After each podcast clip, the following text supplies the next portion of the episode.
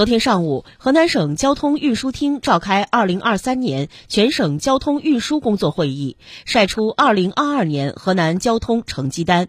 全省交通基础设施累计完成投资一千五百九十八点五亿元，同比增长百分之三十六点七，增速位居全国第一。二零二二年，全省公路、水路完成客运量一点九亿人次，旅客周转量一百六十九点三亿人公里，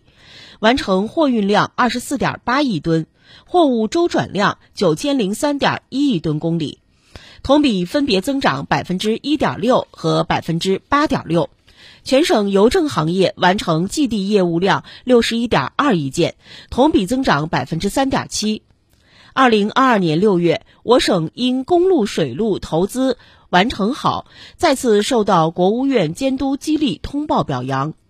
高速公路幺三四四五工程加快实施，兰源高速兰考至丰丘段等七个总里程二百七十公里项目开工建设，沿太行高速新乡段等十四个八幺二公里高速公路项目建成通车。全省通车总里程达八千零九公里，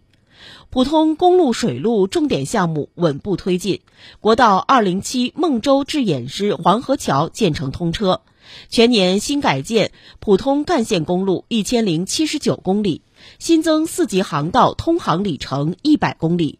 全省通航总里程达一千八百二十五公里。全省公路、水路灾后重建项目基本完工等。